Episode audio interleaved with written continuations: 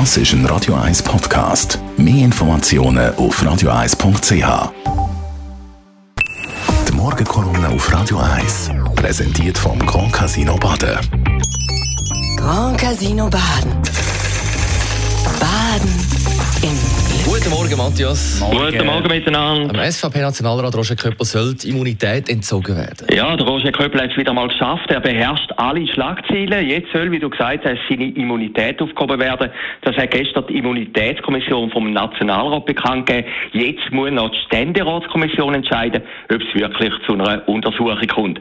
Der Grund, der SVP-Nationalrat und Weltwochenverleger habe in seiner täglichen Videosendung Weltwoche Daily im März aus einem geheimen Bericht von der Außenpolitischen Kommission zitiert, wo er selber angehört. Dort ist berichtet worden, dass der russische Geheimdienst eine Schweizer Uhrenfabrik in Russland durchsucht und wertvolle Uhren mitgenommen hat.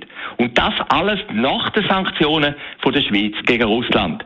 Bekannterweise hat gleich darauf auch andere Medien, wie die NZZ am Sonntag, über den Fall berichtet. Aber, und das ist wohl das Entscheidende, der Roger Köppel ist der Erste gewesen. Aufhebung von der Immunität von Parlamentariern passiert eigentlich nie. Mit der Immunität soll nämlich die freie Meinungsäußerungsfreiheit von den Politikerinnen und Politikern gewährleistet werden.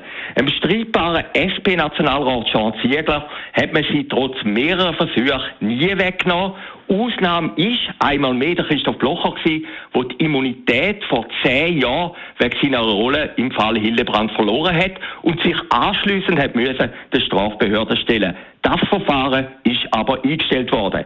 Beim Blocher hat man argumentiert, er werde nur wegen Sachen verfolgt, die er vor seiner politischen Nationalratstätigkeit gemacht habe. Also nicht als vereidigter Politiker. Wenn jetzt die Immunität gegen den Roger Köppel aufgehoben würde, wäre das schon sehr speziell, wäre eine Premiere und würde allen Gepflogenheiten von Bundesbären widersprechen.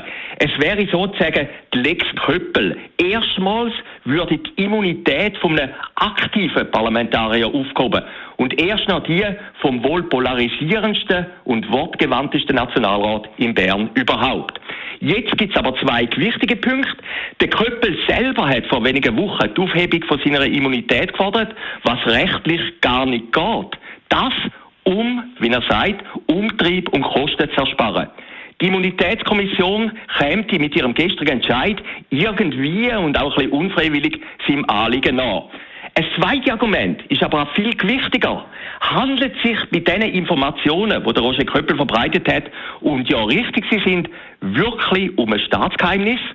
Ein Hauptargument vom Roger Köppel dürfte sein, sofern er wirklich von der Strafbehörde befragt wird, er sei in seiner Sendung nicht als Politiker, sondern als Journalist auftreten. Ein Verfahren, wenn es überhaupt je eins gibt, wird mit großer Wahrscheinlichkeit im Sand verlaufen. Am Ende kommt der SVP-Nationalrat einen Verweis über. Mai, Mai, macht das nie wieder.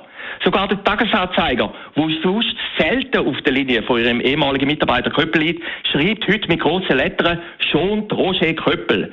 Die Strafbehörde heben doch anders zu, als abzuklären, woher der Köppel eine Information habe, wo doch von erheblichem öffentlichem Interesse sei.